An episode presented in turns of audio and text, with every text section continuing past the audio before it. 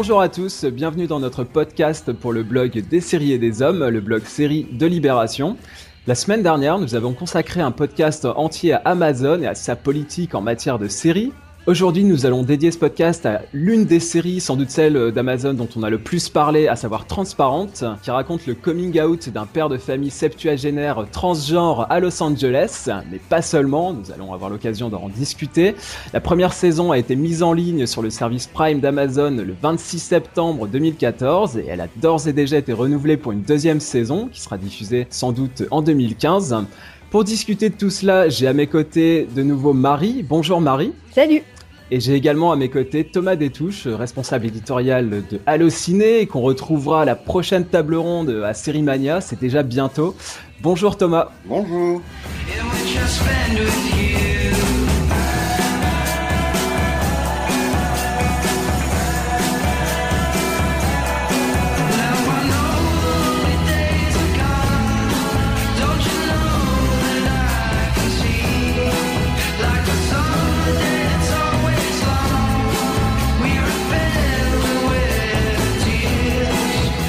Alors en préambule, une petite mise en garde sur ce podcast qui va donc être consacré à la série Transparente, série d'Amazon.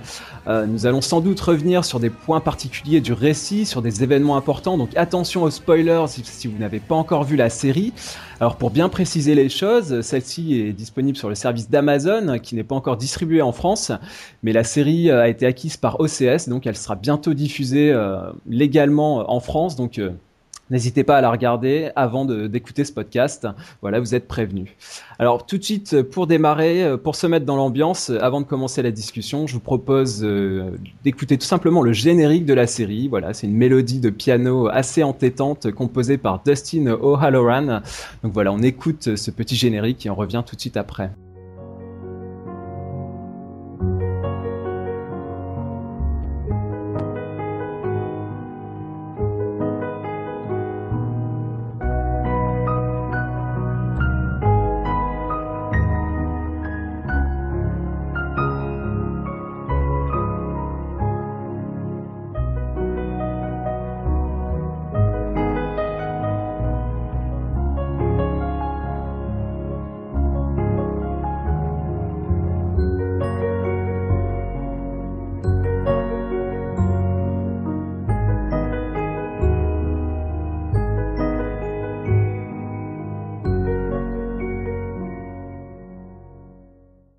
Commencer, euh, je vous propose euh, d'aborder euh, peut-être Marie et Thomas deux petits points de vocabulaire. c'est l'occasion de, clarifier les choses peut-être par rapport à tout ce qui a pu être dit sur cette série transparente.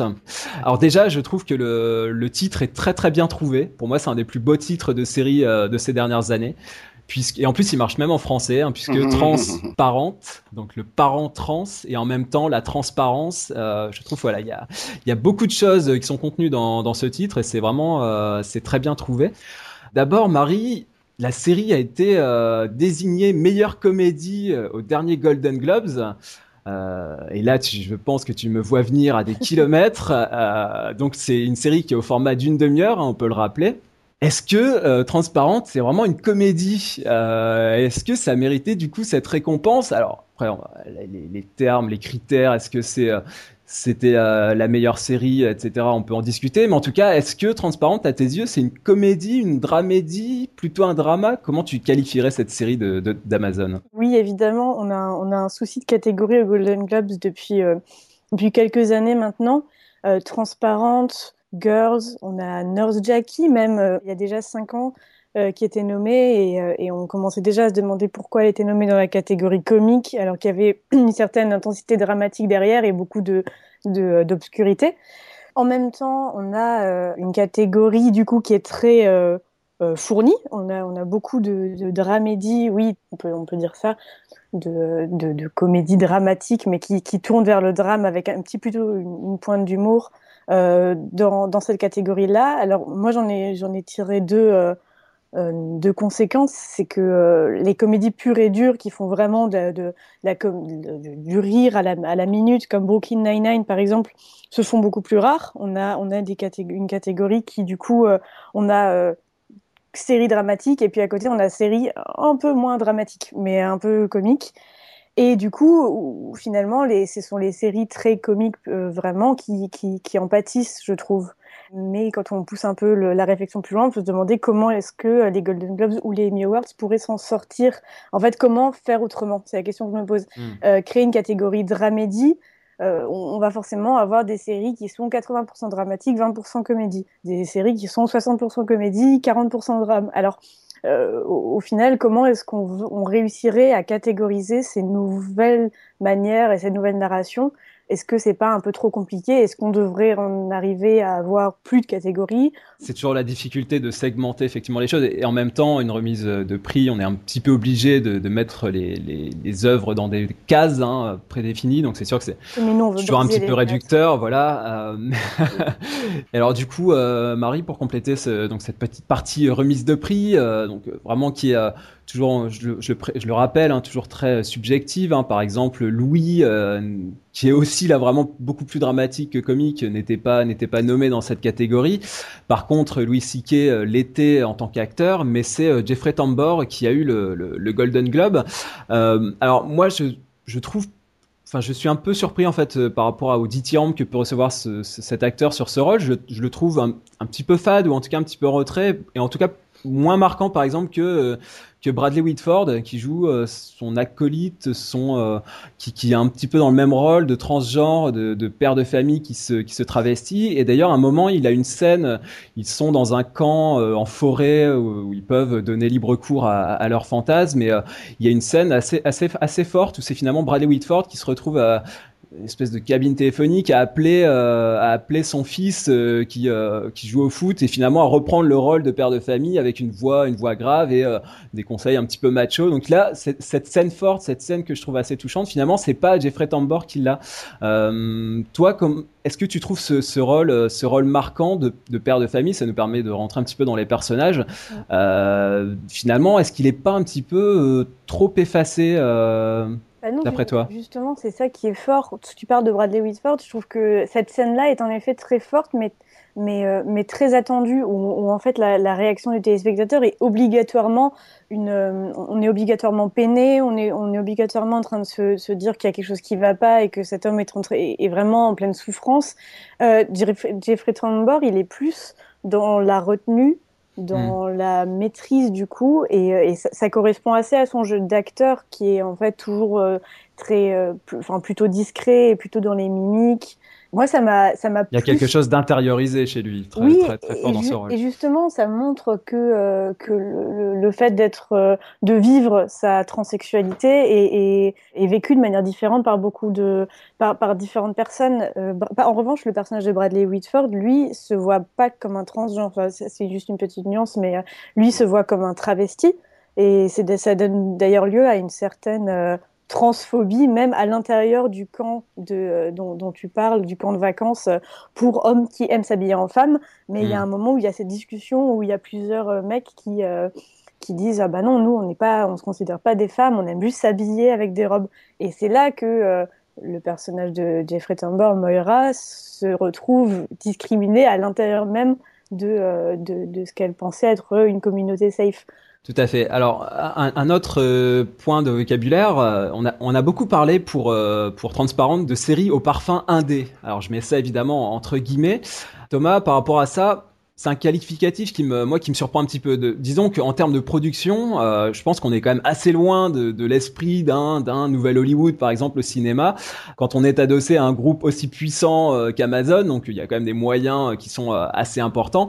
Et alors toujours par rapport au cinéma, pour donner un petit point de comparaison, des, des films des films à stars hein, comme Zero Dark Thirty avec Jessica Chastain ou, ou plus récemment Foxcatcher avec Channing Tatum et Steve Carell sont paradoxalement plus indépendant en termes de production qu'une série comme Transparente, puisque c'est produit par, euh, Annapurna Pictures.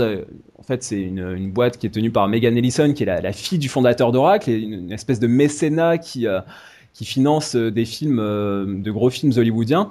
Là, dans le cas d'une série comme Transparente, il faut bien faire la distinction, je pense, entre cet esprit, ce parfum un petit peu indé dans la manière de faire, dans la réalisation, et la production, puisque évidemment, une série Amazon, c'est quand même pas du tout une série qu'on peut qualifier de série indépendante. Alors, il y a beaucoup, beaucoup de choses dans ce que tu dis. Euh, L'Eldorado du Nouvel Hollywood, qui a maintenant un peu plus de 40 ans, il a bien changé. Le nouvel Hollywood était effectivement l'émergence d'un cinéma indépendant aux États-Unis qui existait en parallèle d'Hollywood. Donc déjà ça, euh, c'était effectivement une période dorée pour le cinéma indépendant. Zero Dark Thirty, euh, moi j'ai été marqué, et je suis désolé, je vais faire un peu de, je vais, jouer un petit peu ma rosta.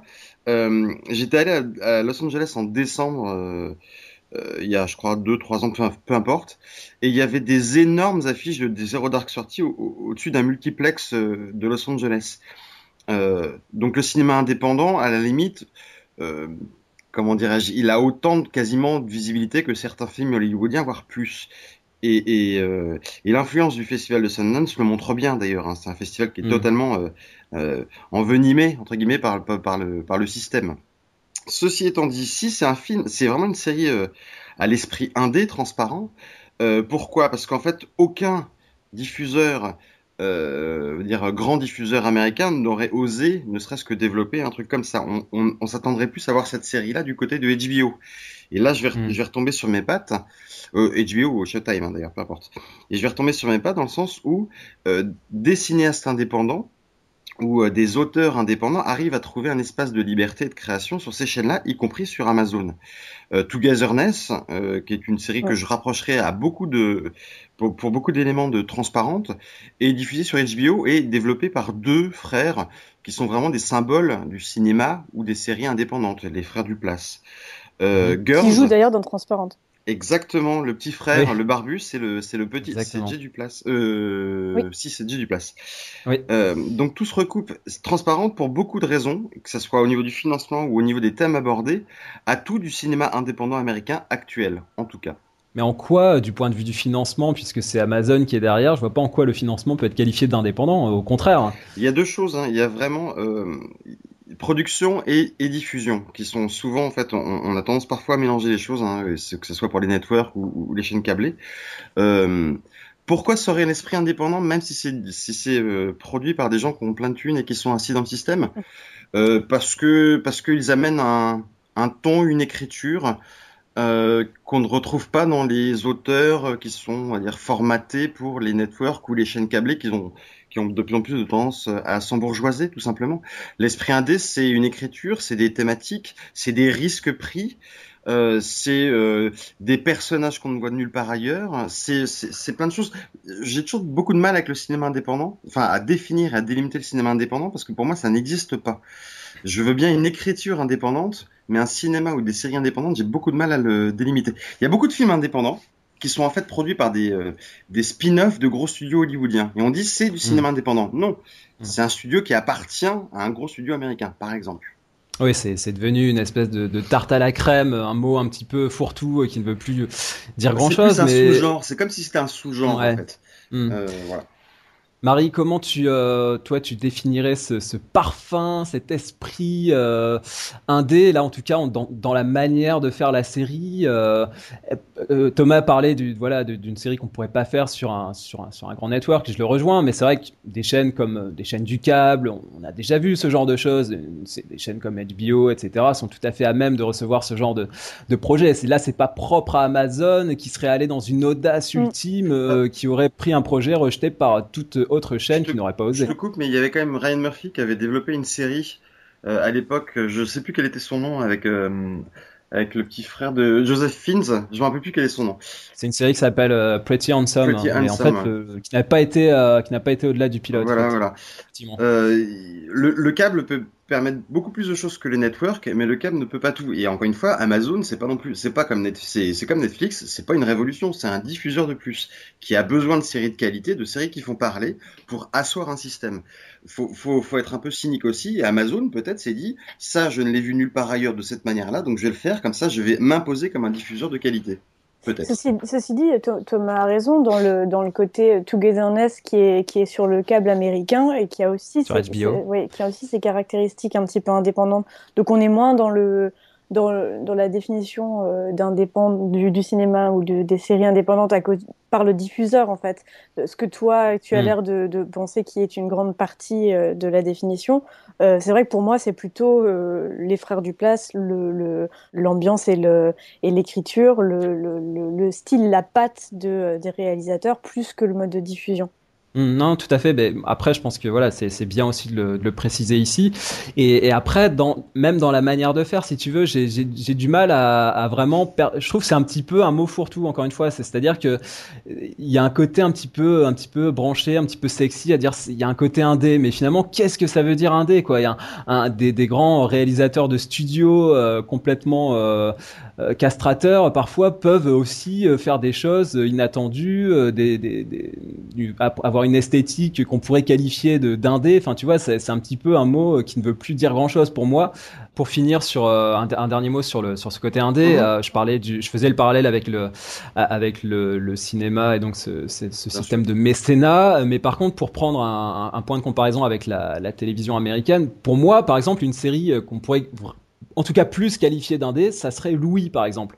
Pourquoi? Parce que euh, euh, Louis Siquet, en l'occurrence, a un peu les mains libres. C'est lui qui mm. fait le, montage. S'il veut retarder le tournage d'une année parce qu'il veut prendre son temps, euh, prendre du recul, réfléchir sur son œuvre, sur sa, sur son écriture, et eh ben il peut le faire. Donc là, là, je trouve qu'il y a une manière de faire qui est un petit peu plus indépendante, même si c'est adossé à FX. Donc c'est aussi une chaîne qui est importante aux États-Unis, qui a des moyens. Mais en tout cas, il est voilà, c'est une série qui est moins euh, financée de manière moins importante, euh, mais Louis C.K. prend des risques, il y a une vraie marge de manœuvre. Donc là, pour moi, là, on pourrait parler de, de série indé beaucoup plus, en tout cas dans la production, beaucoup plus que, que transparente.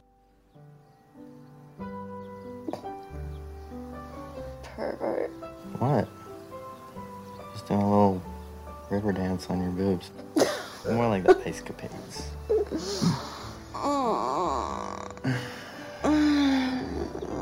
I stink. Um, yes, I want, I want that. No, you stink.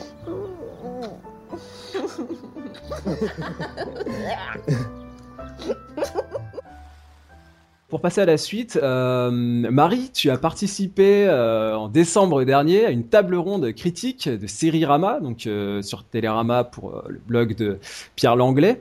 Et euh, alors j'ai relevé plusieurs plusieurs petites citations. Hein, je me permets euh, dans cette euh, dans cette table ronde. on parle de... ok. Et on parle donc de meilleures nouveautés américaines de la rentrée 2014. Bon, voilà, ça c'est tout à fait, on peut, on peut tout à fait être d'accord ou pas. Enfin, après, ça peut, ça peut se discuter. C'est pas tout le monde d'ailleurs qui était d'accord. Hein. Je me souviens ouais. d'Olivier qui parlait de Zonic. Euh, on n'a pas été tous d'accord. Hmm. Après, alors c'était surtout sur donc ce qu'Olivier Joyard a expliqué que pour lui, il trouvait que c'était une façon de raconter une histoire totalement novatrice. Euh, et Marjolaine Jarry, également présente, expliquait voilà, on, ne l'a jamais vu et en même temps on a vu que ça. Euh, Olivier Joyard ajoutait c'était une histoire jamais vue, euh, enfin pour lui en tout cas, telle qu'il ne l'avait jamais vue à la télévision. Alors voilà, pour, pour revenir justement sur ces, sur ces propos euh, qui, sont, intéressants, on peut, on peut en discuter. Euh, bah, Thomas, tu, tu, me coupais un petit peu l'herbe sous le pied parce que justement, j'avais relevé, moi, dans les, les, exemples de séries auxquelles on pouvait se référer en voyant euh, Transparente, bah, pas cette série, mais ce pilote de, de Ryan Murphy pour FX qui s'appelait Pretty Handsome avec Ralph Fiennes et qui justement était vraiment sur ce thème de la, du travestissement, euh, de tout le trouble que ça pouvait euh, engendrer dans, le, dans une cellule familiale. Donc c'était un, un, très beau pilote. On peut aussi penser à la série euh, anglaise Hit and Miss avec euh, Chloé Sevigny qui euh, allait dans un côté plus noir, un peu plus polar par moment, mais qui vraiment abordait, je trouve, de manière très frontale et très forte bah, là pour le coup vraiment la transsexualité euh, avec des scènes euh, des scènes assez marquantes hein, Chloé Sevigny euh, équipée d'une prothèse qui se tapait sur le pénis je me souviens notamment de, de cette scène assez assez incroyable.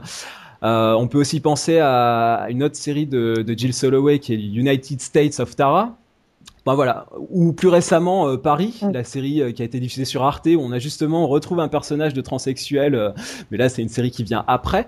Bon voilà, tout ça pour dire, Marie, c'est pas, en tout cas, c'est pas la première fois qu'on voit ce genre d'histoire. Si je me fais un petit peu euh, critique là-dessus, on a déjà vu ça dans d'autres séries. Transparente, de ce point de vue-là, n'apporte rien de nouveau aussi. je pense qu'il faudrait inviter Olivier pour, euh, pour savoir ce que vous voulez vraiment dire. non, je pense que. Qu'est-ce que tu en penses, toi Je crois me souvenir que ce qu'il disait, c'était que euh, la, la l'identité de genre était un, était un peu au cœur de la série et qu'en même temps c'était pas le point euh, sur lequel on s'attardait ce qui est quand même un point central ouais, ce qui est quand même un mm. paradoxe euh, assez assez marquant donc euh, c'est ça qui ça, je, je, pense qu'elle a que Jill Soloway a quand même réussi à faire toute une série autour de la transsexualité sans vraiment en parler. Et, on et je pense que c'était plutôt ça le, ce qu'il ce qu'il voulait dire. D'ailleurs, Marie, c'est pas tant le, la transsexualité que le transgenre, hein. c'est-à-dire plutôt le, le, travestissement, mais on n'y est pas vraiment question euh, d'opération, de changement de sexe. Pour l'instant, on est plus dans la phase euh, pré-opération, à savoir d'être né euh, dans le corps d'un homme et finalement de s'être toujours senti femme, ou en tout cas dès l'enfance de, de s'être senti être une femme. Donc on est plus dans la question du transgenre que de la transsexualité. Oui, oui. Thomas, sur, sur cette question euh, finalement de, ce que peut apporter euh, la série de nouveau dans les manières de raconter une histoire, ou en tout cas d'aborder un sujet qu'on n'avait peut-être jamais vu avant. Toi, comment tu, euh, tu, positionnes cette série par rapport à ton bagage en matière de série, en tout cas américaine ou autre En côté série, on a vu des éléments à droite, à gauche, qui, qui gravitaient autour de cette thématique. Oui, on n'a pas vu une série qui se focalisait là-dessus. Et en même temps, je rejoins absolument Marie. Ça se focalise là-dessus tout en fait euh, ne pointant sur rien. Et en fait, moi, ce qui m'a le plus touché euh, dans cette série, et ça rejoint euh, la thématique profonde, c'est le fait d'avoir tous ces êtres qui sont inachevés d'une certaine manière, hmm. inachevés émotionnellement. Lui, il est inachevé dans le sens où en fait, il n'a pas terminé sa, son voyage d'être humain. Et on voit que, ayant vécu toujours avec ce manque, avec cette différence, mais ne l'ayant jamais, comment dirais-je, accompli, aplani, il a comme fait infuser chez ses enfants euh, quelque chose d'inachevé. Euh, et c'est très joli pour ça, en termes de répercussions, justement, quand, quand lui décide de passer le pas, euh, voir ce que ça déclenche chez ses enfants, de, ce que ça révèle. Et ça, mm. c'est ce que j'ai trouvé le plus touchant, vraiment. Et, et, donc, non, ça, ça ne révolutionne pas les séries, ça ne révolutionne pas la série, euh, hmm. Mais ça en parle d'une manière que je, moi je n'avais en tout cas jamais vue. Peut-être que ça existait ailleurs. T'as cité plein de belles séries, hein, euh, vraiment plein de belles, qui, qui, qui avaient ça en toile de fond ou comme caractérisation d'un personnage, mais qui ne traitaient pas ça de manière vraiment profonde, émotionnelle et humaine. Je l'avais jamais vu moi personnellement. Hmm. Bon après sur euh, sur Hit and Miss par exemple, ça, ça, ça, peut se discuter, mais effectivement, il y a d'autres aspects qui viennent, qui viennent en compte. Donc, c'est mm. pas, c'est pas uniquement une série à propos de ça, mais c'est quand même une série qui abordait ça. C'était formidable. Hein. Hit and Miss, c'était vraiment formidable. Hein. Moi, j'avais, j'avais beaucoup aimé. Vraiment, je, je trouvais ça formidable. Mais il y avait, il y avait une dimension policière, il y avait une dimension noire. Mm. Bien sûr. Qui faisait qu'en fait, on, on, se détachait un peu de l'humain pour raconter une autre histoire, alors que là, c'est vraiment l'humain qui est au centre de l'histoire, réellement. Mmh, tout à fait, oui, tout à fait, c'est tout à fait vrai.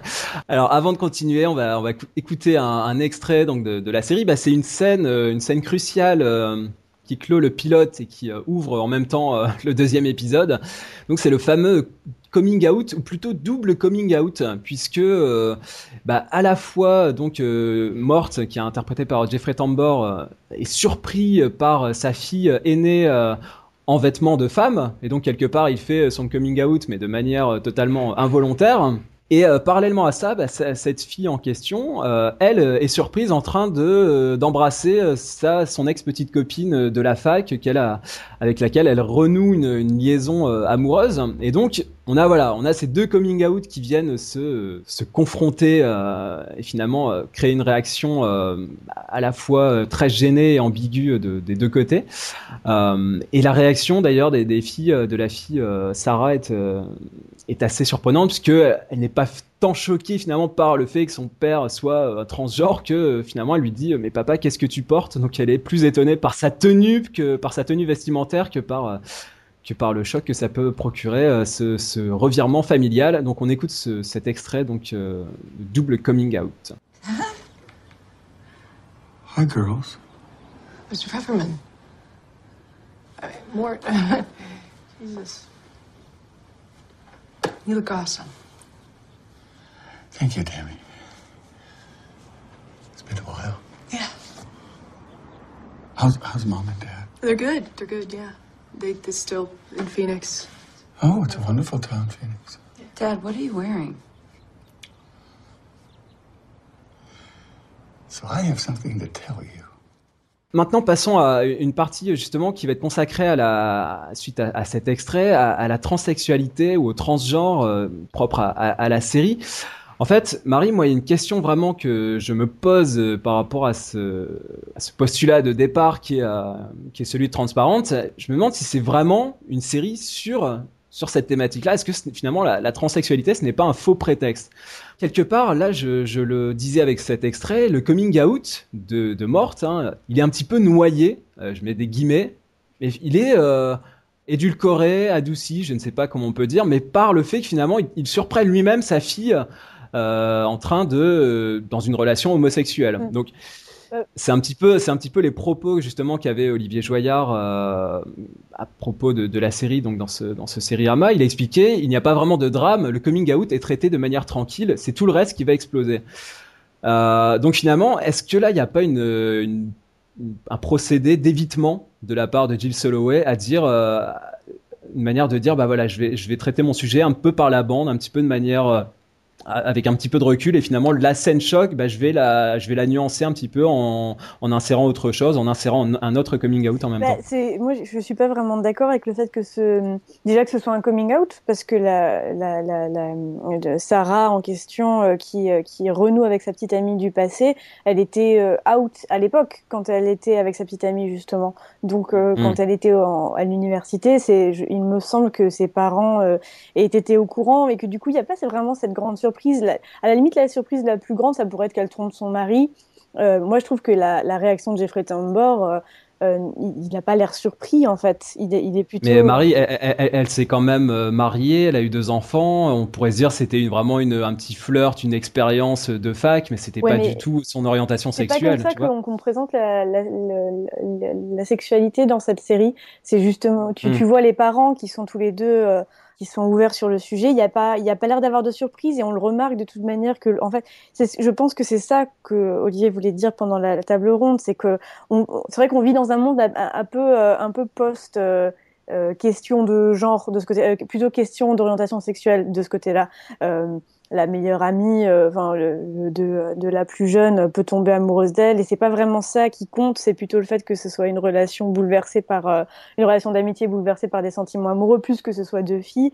On a euh, euh, ces, ces, ces questions d'orientation sexuelle là ne sont pas du tout traitées de la manière dont on les traite encore dans d'autres séries aujourd'hui, qui sont euh, le gros coming out, le machin. Et c'est c'est ça Mm. qu'on que je pense qu'on voulait dire dans le dans le fait que Transparente parle de, de, de sexualité et de genre différemment, c'est justement que tout se fait euh, très lentement, très doucement, sans choc frontal et en même temps, Mm. ce qui n'empêche pas d'avoir une certaine violence. Je ne sais pas si on va en parler euh, plus tard, mais euh, les réactions de, des, des trois enfants sont, euh, euh, chacun à leur respectivement d'une certaine violence vis-à-vis de leur, euh, leur père-mère. Et même le fait de l'appeler père-mère, Mais quand même, la, donc Sarah, donc le- là le découvre comme ça, elle est un petit peu elle-même prise sur le fait et donc n'a pas vraiment de réaction de, de violence par rapport à ça. L'autre fille qui est jouée par Gabby Hoffman, elle euh, euh, l'apprend. Alors il me, semble c'est sa sœur hein, qui lui dit et quand elle euh, ensuite elle est complètement stone et donc elle en parle avec son père, mais finalement euh, c'est aussi un petit peu édulcoré par le, par le fait qu'elle soit stone et que donc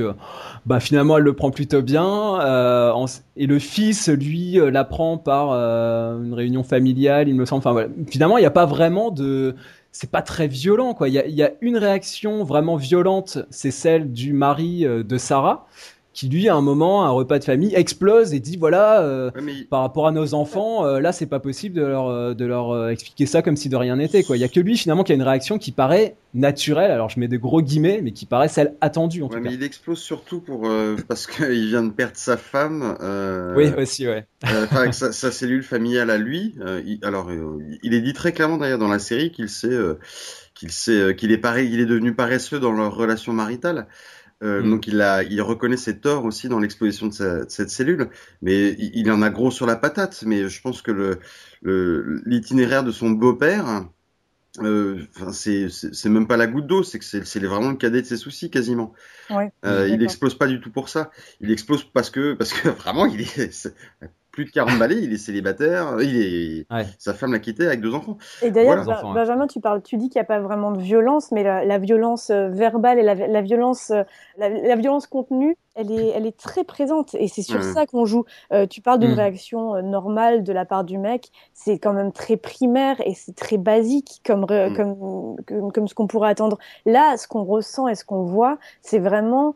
euh, au, au final de la, de, la, de la transphobie intégrée, du fait que euh, les personnages n'arrivent pas à l'accepter. Même euh, la, la, comment elle s'appelle, la petite dernière Ali, euh, qui est très ouais. sur ces questions-là, au final n'arrive pas vraiment à comprendre, n'arrive pas vraiment à accepter la réaction du fils. Euh, et elle, est très violente, mais il n'y a pas besoin qu'il tape du poing contre un mur pour pour, pour Non, euh, pour montrer pour montrer son son intolérance vis-à-vis de la de la transformation de son père. La violence, elle s'exprime en fait à deux niveaux. Il y a ce que tu as très bien expliqué sur cette violence euh, contenue, euh, enfin ce que vous avez tous les deux bien expliqué sur la violence contenue intégrée, qui peut parfois hein, par, un événement, euh, la fatigue, euh, le fait qu'ils en aient marre et que tout d'un coup ils ex- ils s'expriment violemment sur ce sujet-là.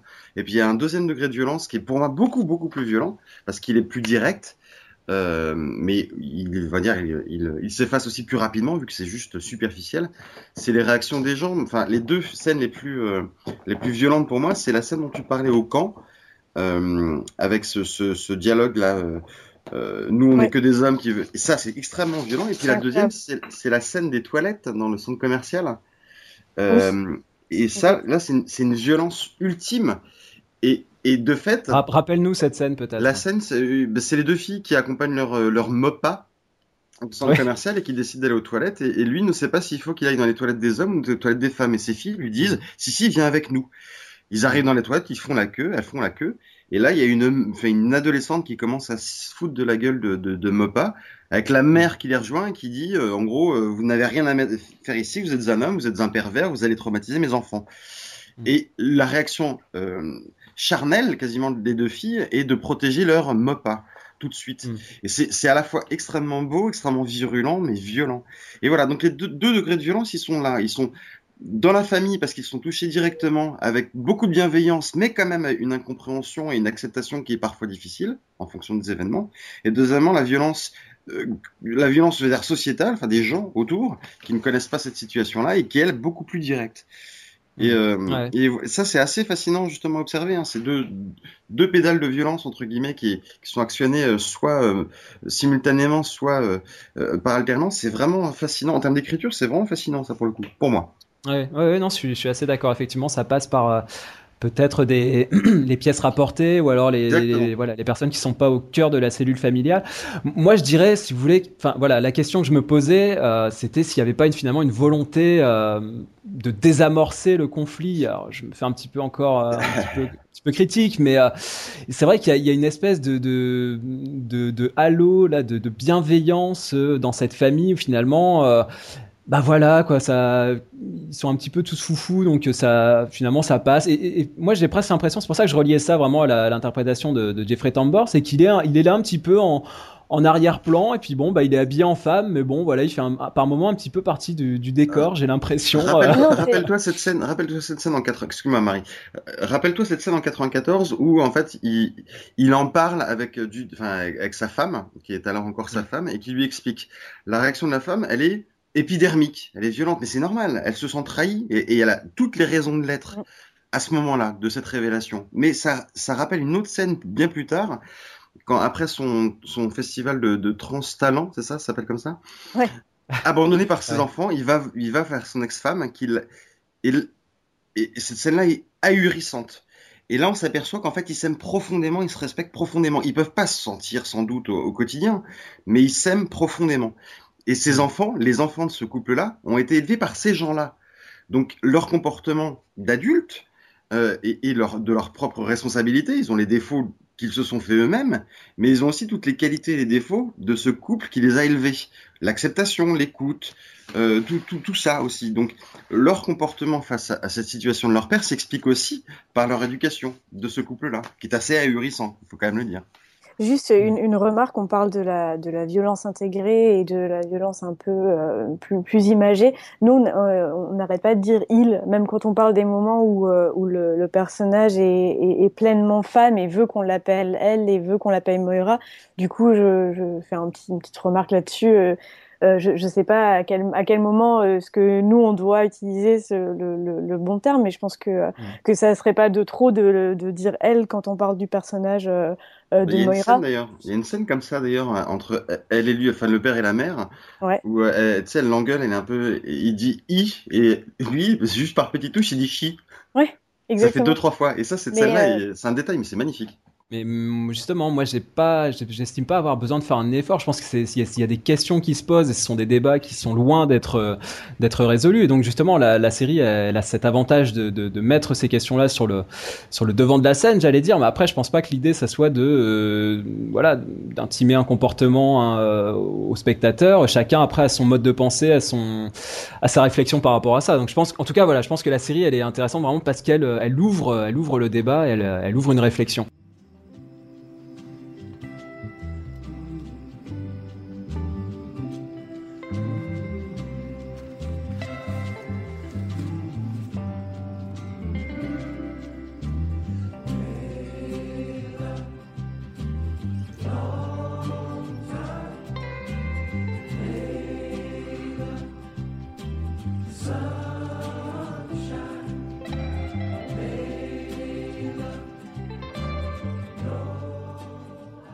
Sur les personnages, alors là, je précise justement que ça va vraiment être spoiler, donc je, précise pour les gens qui n'ont pas vu la série. Juste, je voulais faire un, très rapidement un petit passage en vue des, de la famille de Morte, parce que pour bien préciser, je disais qu'ils sont un peu foufou. Alors, je précise, euh, on a la, la, fille aînée qui est Sarah, euh, qui euh, donc est mariée, on l'a dit, mère de deux enfants. Et puis donc elle plaque son mari pour renouer avec un flirt de jeunesse, hein, on, l'a dit, euh, donc il y a une femme lesbienne qui vit en couple.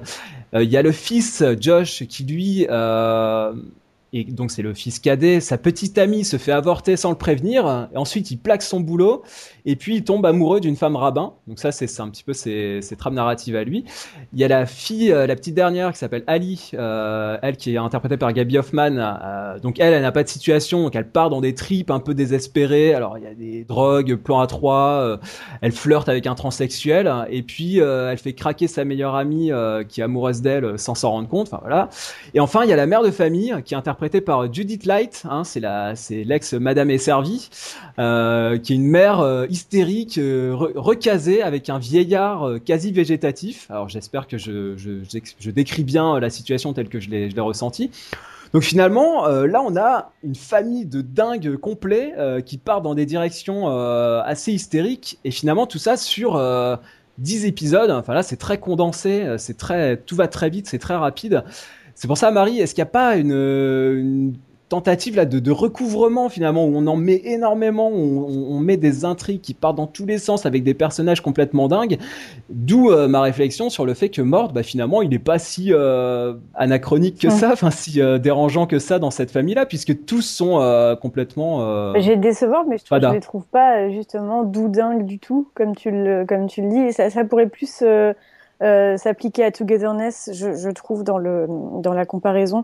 Dans Transparente, on a une mère de famille qui euh, se retourne vers euh, son amour de jeunesse. Elle, est, elle, est, elle essaye, d'après ses codes de, euh, de femme un peu bourgeoise de la trentaine, fin de trentaine, d'apprécier la transformation de, de son père. Et, et, ça se fait, moi je trouve que ça se fait avec une certaine subtilité euh, le, fils a une réaction assez banale de, rejet un peu primaire. Euh, le mec qui, euh, qui couche avec pas mal de filles, c'est aussi, c'est pas vraiment très original. La seule qui sort du lot, c'est Ali, évidemment, mais parce que là, ils ont, ils ont misé à fond. C'est ce que dit Jeffrey Tambor dans la bande-annonce, enfin, le personnage de Jeffrey Tambor, où il dit Ali n'a jamais vraiment atterri.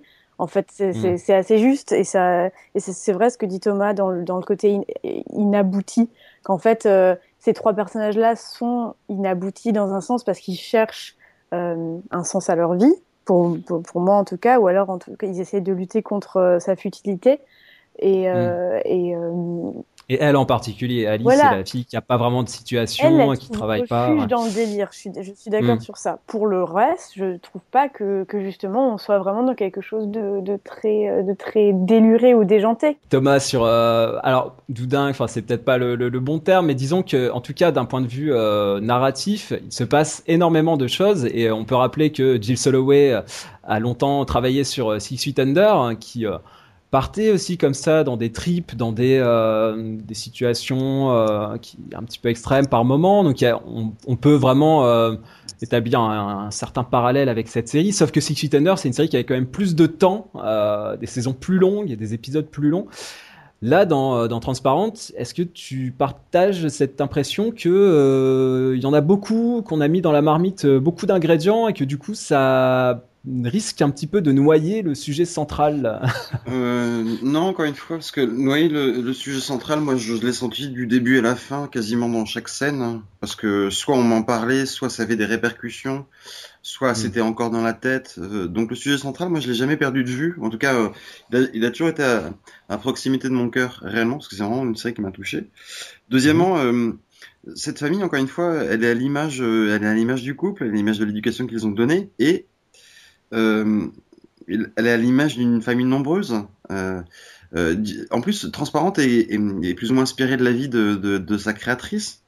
Donc, si, si ça, c'est de la dinguerie, je pense que c'est de la dinguerie qui vient aussi d'elle. Donc, quelque part, c'est un peu naturel qu'elle l'écrive. Et puis, par certains côtés, moi, ça m'a rappelé ma famille pour, plein de choses. Donc, mais non, je trouve pas ça dingue ou doudingue ou doudinguerie ou peu importe. Je trouve ça vivant. Je trouve ça extrêmement vivant. Et justement, par plein de petites touches subtiles et d'autres moins subtiles, elle a réussi à rendre de la vie sur 10 épisodes sans que ça soit euh, du gavage. Hmm. Euh, mais il n'en demeure, demeure pas moins que c'est une série et qu'on a besoin de condenser les choses, de, de mettre des choses dramatiques. C'est aussi en ça qu'elle est, qu'elle est réussie cette série, c'est qu'elle réussit à, ré- à maintenir un rythme élevé tout en parlant de, de choses parfois anodines et d'autres totalement extraordinaires, mais toujours à dimension humaine. Mais euh, il se passe plein de choses. Je me suis jamais ennuyé, non, il se passe plein de choses, mais c'est pas, euh, c'est pas superficiel ou artificiel ou, ou doudingue. C'est pas trop. Non, c'est pas Mm. trop. Non, non, c'est pas trop. En en 42 minutes à ce rythme-là, peut-être que oui, je sais pas. Je, je, je Ah, me pose la peut-être. question. Et euh, donc Jill Soloway, bah, on l'a on l'a beaucoup dit, hein, mais rappelons-le, euh, est issue d'une famille juive. Déjà, ça c'est un aspect qui revient aussi euh, dans la série. Elle a des parents divorcés et son père euh, a fait son coming out euh, en 2011. Donc voilà, c'est une euh, toutes des aspects finalement qu'elle a injectés euh, dans la dans la série. C'est quelqu'un qui a beaucoup d'expérience, hein, qui a travaillé sur Six Feet Under, sur sur United States of Tara. Voilà, donc c'est finalement ça c'est vraiment très très touchant. Alors moi il y a une facette de la série que j'aime beaucoup, c'est quand elle s'évade quelque part. Il y a notamment l'épisode 8 qui est un épisode entièrement en flashback. Donc la, la petite Ali qui est euh, pré- préadolescente. Hein, euh, euh, annule sa bar mitzvah, euh, elle a 13 ans et, euh, et du coup elle, euh, elle part un petit peu en, excursion euh, et euh, elle rencontre sur la plage un jeune homme en salopette bleue, euh, moustache, euh, en train de piloter un avion téléguidé. Et euh, je trouve que c'est une très belle scène. Euh, On a une, ambiance assez rêveuse euh, bah, qui me rappelait moi un petit peu, un petit peu Enlightened par exemple. Voilà, une ambiance un petit peu cotonneuse comme ça euh, entre fantasme, rêve et réalité. Euh, donc voilà, on va écouter un petit extrait de cette scène euh, Ali à la plage. You know, when you're far away from something, you can't tell how big it is? Not really, sweetie. I thought your plane was real. Yeah, right. I did. What's your name? Allie. Can I fly your plane? No way, Jose. This thing cost me like 300 bucks. Well, that's dumb. Maybe you're dumb. Maybe you're too old to play with toys. Oh, and you're not? I'm 17. Un autre aspect de la série que je voulais aborder avec vous, c'est euh, le rapport au temps. Alors, euh, moi, j'ai, euh, j'ai- je me suis questionné en fait sur la, hum, finalement, euh, de quelle époque euh, Transparente, pour le po- pour le poser simplement. Euh, C'est-à-dire que hum, on a un générique qui est très beau, hein, euh, qui est euh, daté par écrit hein, du 1er janvier 1994. C'est marqué sur la bande, un petit peu bande VHS, film de famille, euh, comme on a pu en avoir euh, les, les, communions, mariages, etc. Un petit peu dans cet esprit-là. Et puis à côté de ça, on a des flashbacks. par exemple, on revient sur sur le personnage de Morte. et à côté de ça, on a une musique rétro alors un peu de Bob Dylan, du Neil Young, du Leonard Cohen. Donc là, on remonte un petit peu plus dans le temps, un peu plus euh, années 70, on va dire. On va dire. Euh, Marie, par rapport à ça, moi en fait, voilà, la question c'était, euh, je me demandais finalement si Transparente était, comme son sujet pouvait le laisser entendre, une, série très très contemporaine avec un sujet bah, d'actualité qui a été peu abordé jusqu'à maintenant, on l'a dit, et donc vraiment une série des années 2010, on va dire. Et par paradoxalement, on a quand même un traitement qui est assez, euh, assez rétro, je trouve assez nostalgique presque. Euh, on, retrouve par moments une ambiance un presque disco hein, quand ils sont dans ce camp là euh, euh, et par la musique c'est très euh, bah, je disais très très 70s je trouve aussi. Euh, donc finalement la, la, série elle navigue un, peu entre les deux. Toi comment tu comment tu ancrerais dans quelle époque tu mm. ancrerais la série transparente? Oui tu as, raison il y a une esthétique qui, qui, qui, laisse à penser qu'on n'est vraiment pas dans, dans notre époque contemporaine euh, mais, mais l'intérêt pour moi de ce, cette continuité et ces flashbacks, le fait qu'on s'étende sur quand même plusieurs décennies, c'est de montrer deux choses. C'est de montrer que euh, euh, qu'on a vraiment une histoire de famille avant tout. Et du coup, on le voit, on le voit dans les enfants qui sont plus jeunes, on le voit dans leur, leur noyau familial de jadis et puis leur noyau familial de maintenant. Et il y a, y a, un grand lien entre la manière dont euh, les parents traitaient leurs enfants. Il y a, il y a beaucoup de, on parle beaucoup de, de, de la, de la bar mitzvah de Ali qu'elle a refusé mm. de faire quand elle avait 14 ans, je crois, et, euh, et, euh, et ses, 13 ans, 13 ans et ses parents ont accepté, et elle leur en veut plus tard. Elle, elle revient les voir en leur disant mais pourquoi vous aviez pas accepté? Parce que alors que, enfin, et ils lui disent mais parce que avais, euh, tu nous avais demandé et tu voulais pas la faire. Et elle a dit mais quel genre de parent écoute une enfant de 13 ans et lui passe tout. Enfin on, on sent vraiment qu'il y a une euh, il y a cette histoire de famille qui, est, qui, marque toute la série et du coup, euh, on comprend, je trouve que ça ancre leur relation beaucoup plus, ça la renforce et on, on, ça, on dirait pas seulement une photo à un instant T, mais plutôt vraiment une histoire de famille. Sur l'autre côté, qui est le euh, l'identité de genre de Moira, c'est que l'importance de ces de ces flashbacks montre bien à quel point euh, ce personnage a souffert et à quel point euh, en fait, elle, elle, a, elle, aura passé plus longtemps dans sa vie euh, dans, mmh. une, dans un corps ou dans une, avec une identité qui, qui ne lui convenait pas que le, le, le temps qui lui reste à vivre maintenant de manière totalement épanouie. Et ça, ça donne une, une tristesse à toute cette histoire qui est, qui est très profonde, je trouve. Oui, on voit que ça a été un, long processus. Euh, il le dit à un moment, euh, c'est depuis euh, sa tendre enfance hein, qu'il s'est senti femme et finalement, ce, ce, ces flashbacks permettent, comme tu le dis, d'ancrer ça un petit peu dans, le passé. Et d'ailleurs, j'ai noté pour l'anecdote qu'il y a de plus en plus de séries, j'ai l'impression, de séries qui se passent déjà dans le passé, qui procèdent à des flashbacks par exemple Masters of Sex euh, ou Fargo, euh, voilà des séries qui mhm. euh, finalement il y a une voilà on, on, multiplie un petit peu les époques, on remonte dans le temps et on remonte encore dans le temps, ça permet d'avoir un flashback interne à, à, à la série. Thomas, par rapport à ça, moi je pensais vraiment en termes de sujets forts liés au genre ou en tout cas à la sexualité, je pensais beaucoup à Tell Me You Love Me. Oh.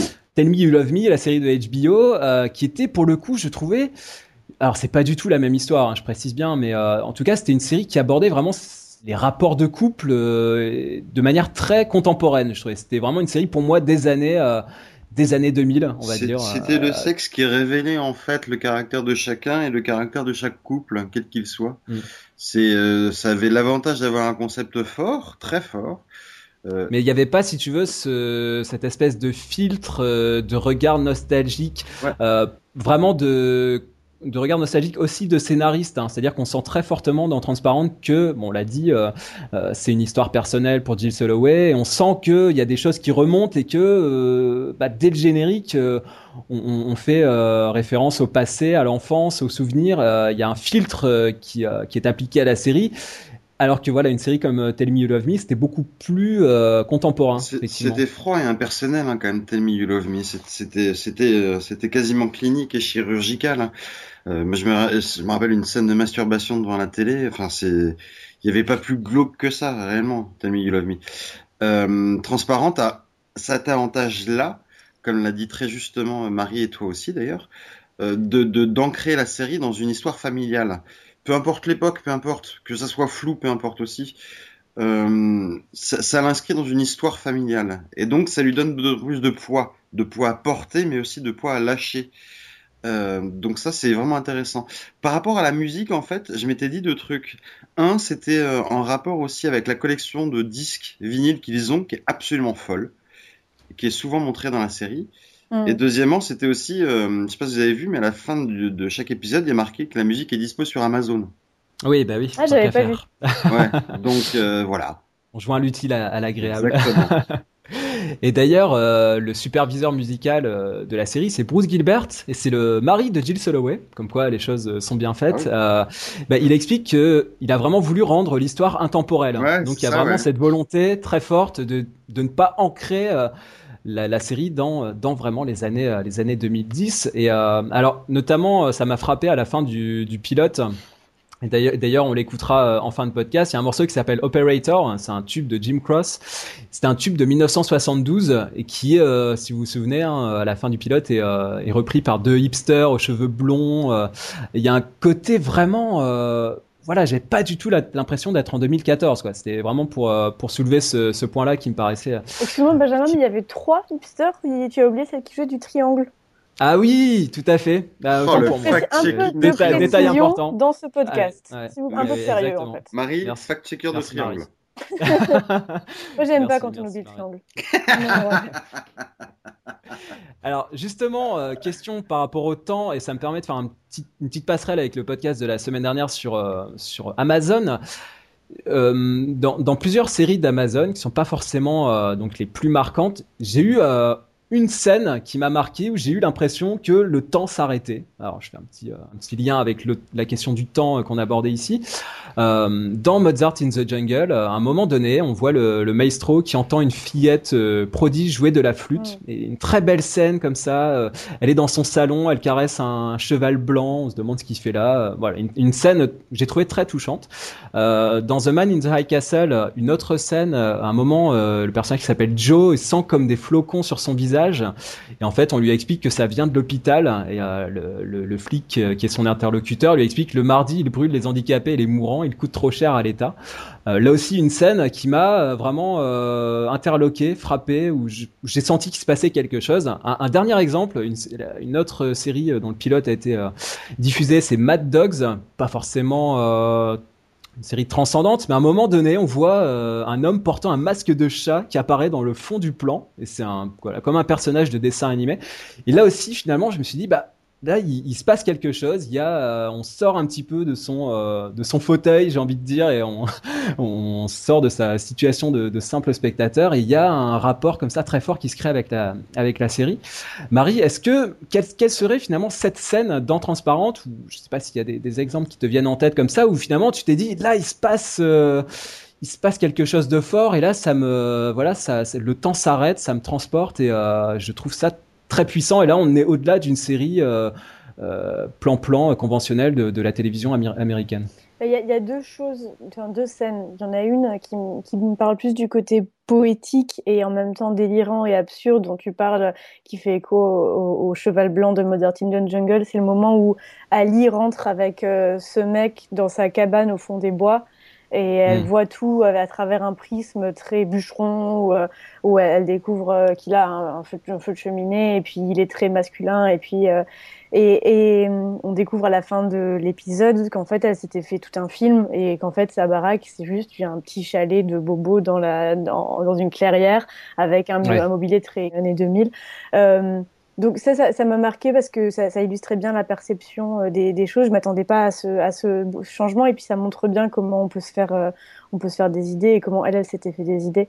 Sinon, sur un point, un point de vue plus intellectuel, c'est vraiment cette scène dans le, le, le camp pour euh, de, de vacances. euh, Dans la forêt, euh, dans un coin perdu. ouais. Ouais, et là, là, à un moment, cette discussion hein, vraiment, vraiment bouleversante euh, de, euh, de Moira et de, de, ses, de ses amis, euh, des, de ses amis, de ces hommes qui aiment euh, porter des robes et puis, euh, et puis ces hommes qui, euh, qui au final, euh, la rejettent sans savoir qu'ils la rejettent en disant ah, non non non nous on, on veut pas être des femmes, on veut vraiment euh, on est juste des hommes qui aiment bien mettre des robes.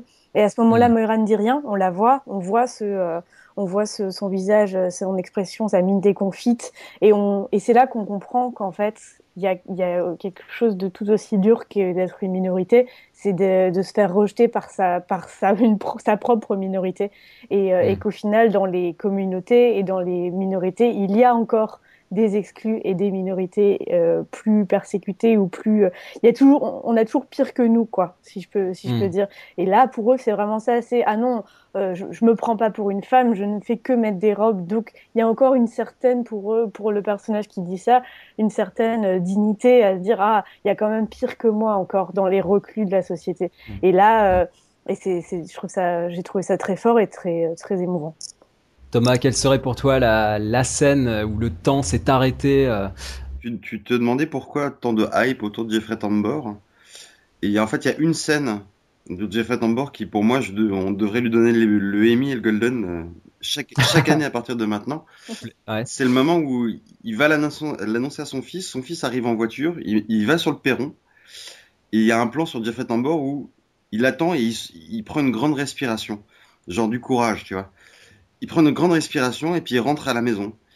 Et, euh, et juste après, quand on le revoit dans le salon, il est habillé en homme parce qu'il n'a pas osé euh, lui avouer sur le Mm. moment. Mais cette respiration juste de Jeffrey Tambor sur le perron est un sommet de jeu sur du détail. Et, euh, et vraiment, ça, moi, je, pour ça, Jeffrey Tambor me m'a totalement bluffé. On va créer un prix de la meilleure respiration Exactement. euh, au Golden Globe. catégorie. J'espère bien. J'espère bien. Moi, il y a une autre scène. C'est euh, en- quand il y a une engueulade entre les deux parents séparés, donc les, les trois enfants, et euh, qui lui reproche justement de pas très- rester au spectacle. Enfin, bref. Et il y a la mère qui dit euh, ça a été c'est le seul vraiment à m'écouter, ça a été vraiment le seul à me soutenir.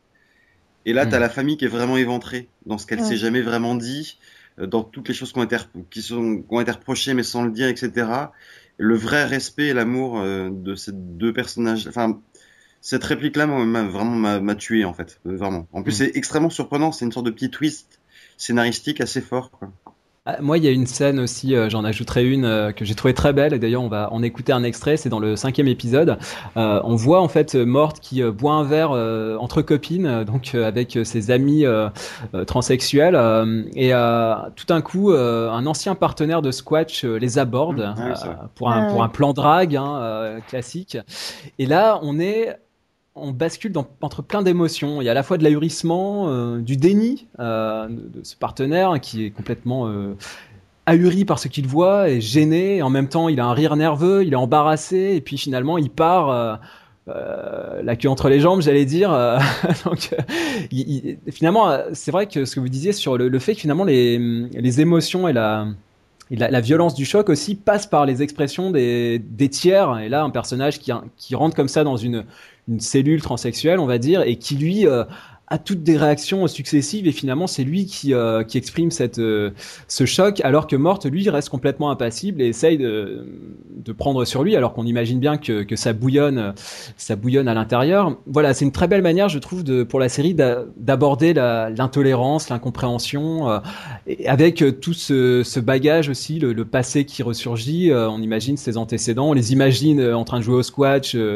Euh, entre potes bien viril et puis finalement euh, des années plus tard de se retrouver là et d'avoir cette scène vraiment euh, vraiment très forte et c'est une scène qui est alors c'est un épisode qui est pas écrit pour le coup ni réalisé par Jill Soloway comme quoi il y a aussi une belle une belle équipe de, scénaristes dans cette série donc voilà on écoute cette confrontation entre Morte et cet ancien partenaire de Squatch Hey, Gare. Jesus Christ. Morty? Been a little while since the squash courts, huh? I guess so. Uh, uh, wha- what's all of this? Oh, uh, well, this is, uh, some people call this a necklace. um, this is a, I guess we'd call it a wrap. It's a ring. It's fingernail polish, huh? Marie, un, dernier mot sur la série. Euh, donc on l'a dit, la, saison 2 devrait arriver en 2015 peut-être, on ne sait pas exactement. Euh, T'es impatient de, voir la suite finalement de, de cette histoire qui a, bah, qui a encore beaucoup de choses, je pense, à, développer. Oui, oui, bah, bah, bah, mais, euh, mais, comme toujours avec, euh, avec une saison 2, après une saison 1 qu'on que, qu'on trouve remarquable, c'est qu'on a quand même une certaine appréhension. Hmm. Qu'est-ce qu'ils vont pouvoir raconter? Est-ce que est-ce que ça va pas baisser en qualité? Est-ce que on peut retrouver euh, Moi, il y a quand même un peu cette impression de mini-série dans Transparente, je trouve, dans le, à part le, la, fin qui, qui finit un peu en queue de poisson et qui donne envie de regarder la suite. Mais, euh, mais dans le côté portrait d'une famille et dans le côté euh, photographie à plusieurs moments de leur vie, je trouve qu'elle était bien bouclée et bien ficelée. Donc j'ai toujours un peu d'appréhension pour les saisons 2 dans ce cas-là.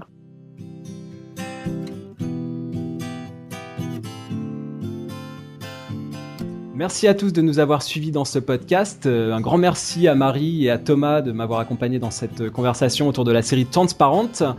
On se retrouve sur le blog des séries et des hommes. Si vous avez des questions, vous pouvez nous écrire à l'adresse libé.feuilleton avec un s. Vous pouvez aussi passer par la page Facebook ou le compte Twitter.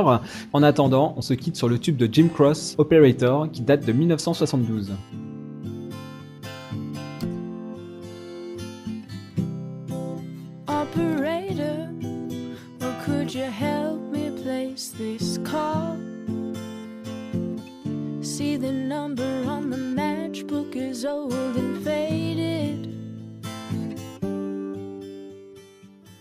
Living in LA with my best old ex friend Ray.